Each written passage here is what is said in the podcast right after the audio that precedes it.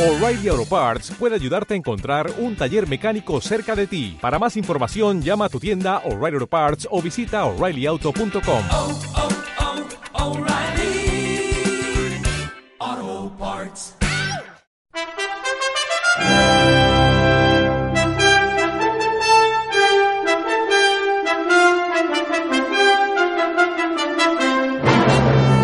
Nueva Biblioteca del Niño Mexicano. La tierra, la libertad y el plan de un forajido. Zapata y el plan de Ayala. Texto de Ana Romero. Tac, tac, tac, tac, tac, tac, tac, tic, tac. Así dicen que sonaba. Y yo les creo. Si era música o aporreo, no lo sé. Cada vez que me sentaba frente a mi máquina de escribir, hasta del chocolate humeante me olvidaba. Los curas no escriben a máquina. Han de ser las malas costumbres que aprendió en la capital. También eso decían. ¿Para qué más que la verdad? Pero un buen día. No era noche cerrada cuando comenzó mi dulce venganza. Porque tampoco es que los párrocos seamos perfectos, caray. También a uno le da por la vanidad. Y cuando las maledicencias se convierten en lo contrario, benedicencias a lo mejor. A uno le da hasta por sonreír de ladito. Aquella máquina habría de llevarme a ser testigo directo de la creación del Plan de Ayala, el mayor manifiesto a favor de los campesinos que se haya hecho jamás. Una noche llegaron. ¿Qué dice mi general Zapata que si no quiere ir a merendar al campamento? ¿Cómo? dije yo sin creérmelo y un poco sin entenderlo del todo. ¿Qué dice mi general Zapata que si no quiere ir a merendar al campamento? repitió. Y yo, claro, seguí en las mismas. Sabía que estaban en la sierra, cerca del pueblo que ahora todos conocíamos como Villa de Ayala y antes fue Mapastlán. Aquí nos detenemos porque no quiero que vaya a pensarse que estos revolucionarios iban por la vida cambiándole el nombre a los pueblos. No. Mapastlán pasó a ser Villa de Ayala como un homenaje a otro guerrero, Francisco Ayala, quien con José María Morelos luchó por la independencia de México. Dio la casualidad de que también aquellos dos pelearon en la Sierra Poblana, que luego Zapata pisó, escaló y llenó de ideas libertarias, junto con su partido de sureños peleones, valientes, aguerridos, revolucionarios.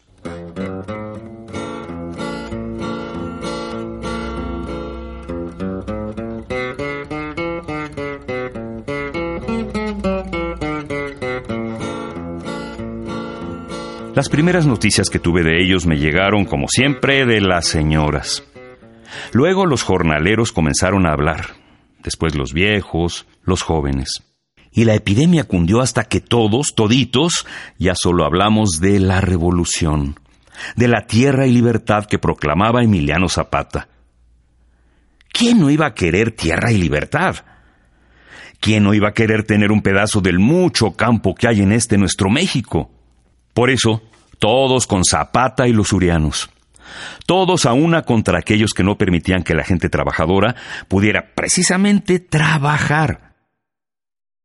Emiliano le gritó al mundo desde la villa de Ayala que había tomado una de las más grandes determinaciones que puede concebir un ser humano, luchar por los demás. Pero luego el presidente don Francisco y Madero dijo que Zapata y su ejército eran unos forajidos que amenazaban la sociedad. Y no es que lo hayamos dicho doña Jesucita o yo, lo dijo el presidente, el hombre que condujo la revolución, el que acabó con la dictadura de Díaz, no poca cosa. ¿A quién tendríamos que creerle?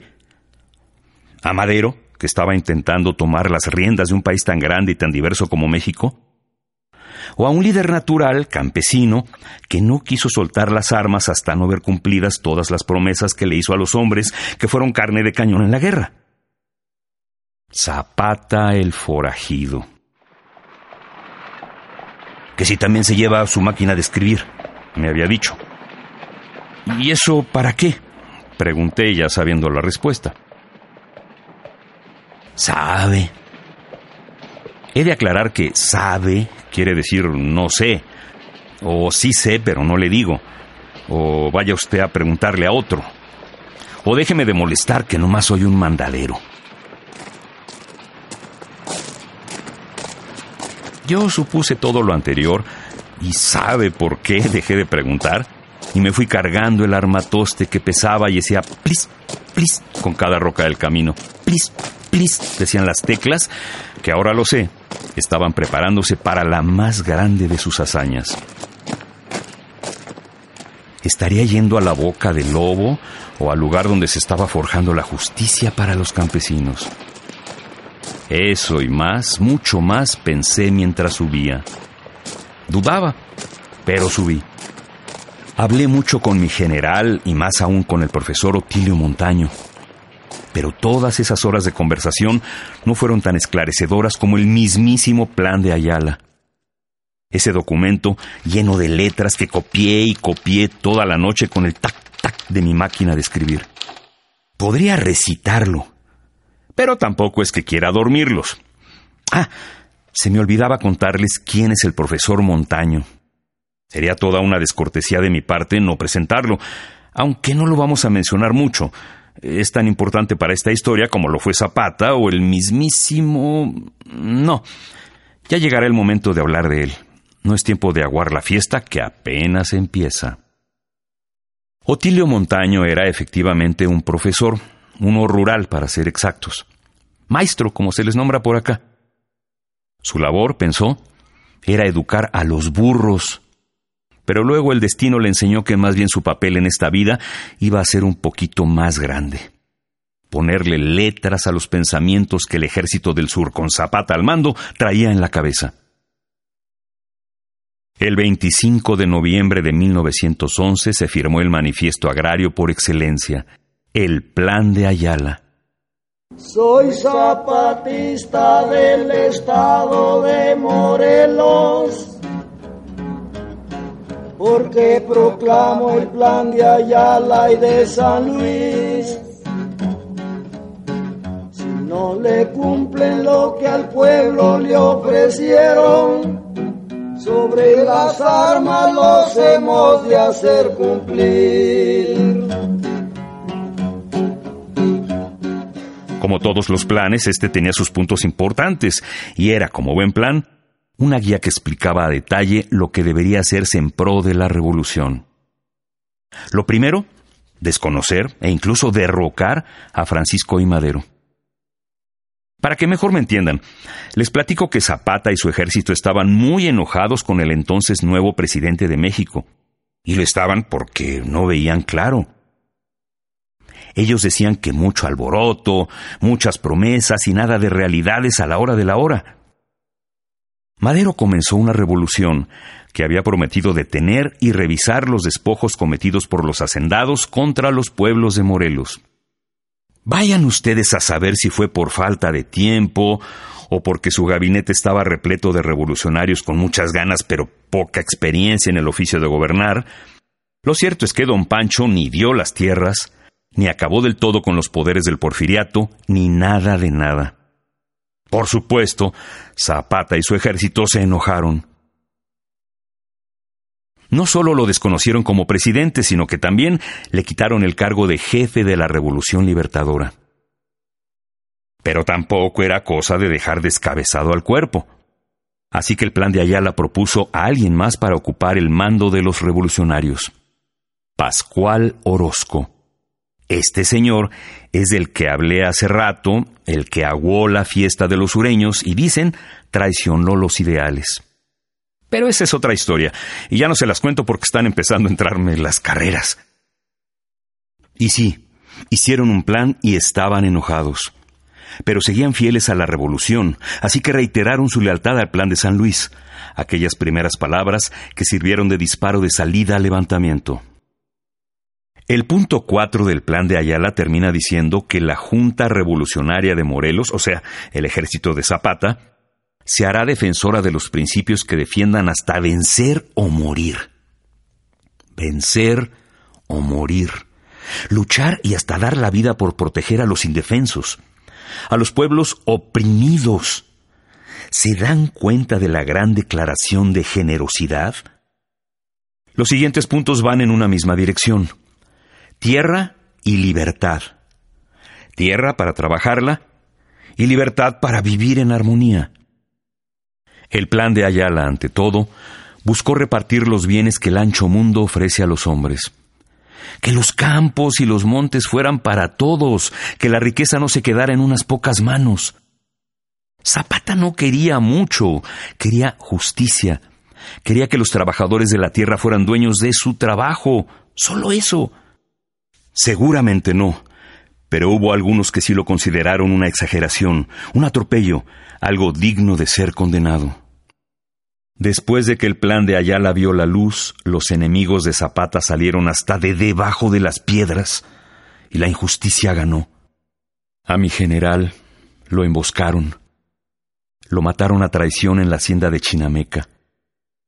Lo asesinaron por la espalda, como hacen con los valientes, como sucede cuando el asesino no se atreve a mirar de frente los ojos que van a cerrarse para siempre. Ahora hablaré de Zapata, que en Chinameca murió, muerto por Jesús Guajardo, bajo una infame traición. Termina el plan de Ayala diciendo, libertad, justicia y ley. Y con eso yo no tengo más que decir. Ya está dicho todo. Yo solo pasé a máquina el deseo. Las palabras las pusieron Zapata y su ejército. Pero gracias a mi tac, tac, tac, tengo ahora el honor de contarles la historia del forajido que murió luchando y que además tuvo a bien heredarle al mundo un plan para que otros como él tuvieran una guía en ese peligroso camino de hacer de este mundo un lugar mejor. Allá en los montes y valles se oyó el rugir del cañón. También se escucharon ayes cuando el guerrero rodó.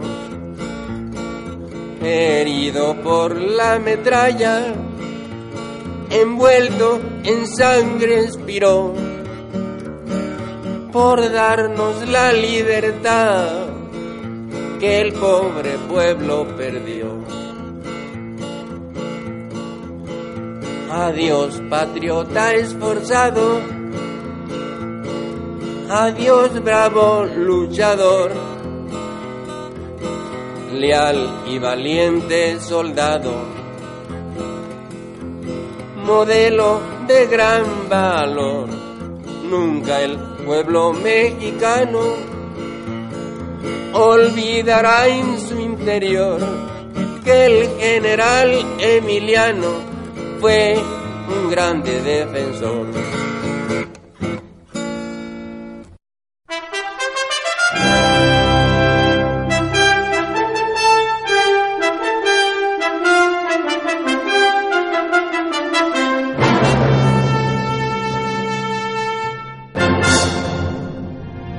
La historia es de todos.